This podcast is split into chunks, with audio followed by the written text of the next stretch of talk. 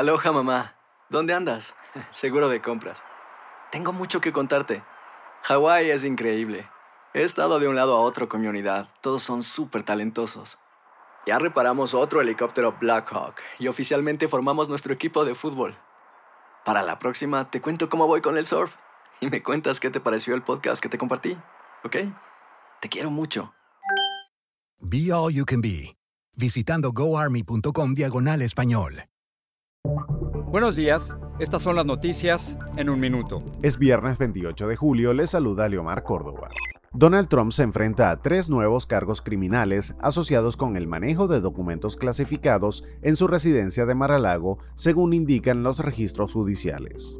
Cerca de casi 200 millones de personas en Estados Unidos se encuentran bajo algún tipo de aviso de calor o inundación debido a las altas temperaturas y las fuertes tormentas que continúan azotando al país, según el Servicio Meteorológico Nacional.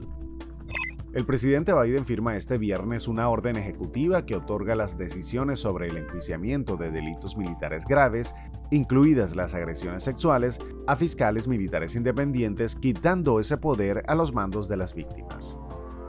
Un hombre de Florida fue acusado de asesinato por la muerte en 1993 de Jennifer Odom, una niña de 12 años del área de Tampa que había desaparecido tras bajarse del autobús escolar, según las autoridades. Más información en nuestras redes sociales y univisionoticias.com. Hay dos cosas que son absolutamente ciertas. Abuelita te ama y nunca diría que no a McDonald's. Date un gusto con un Grandma McFlurry en tu orden hoy. Es lo que abuela quisiera. En McDonald's participantes por tiempo limitado.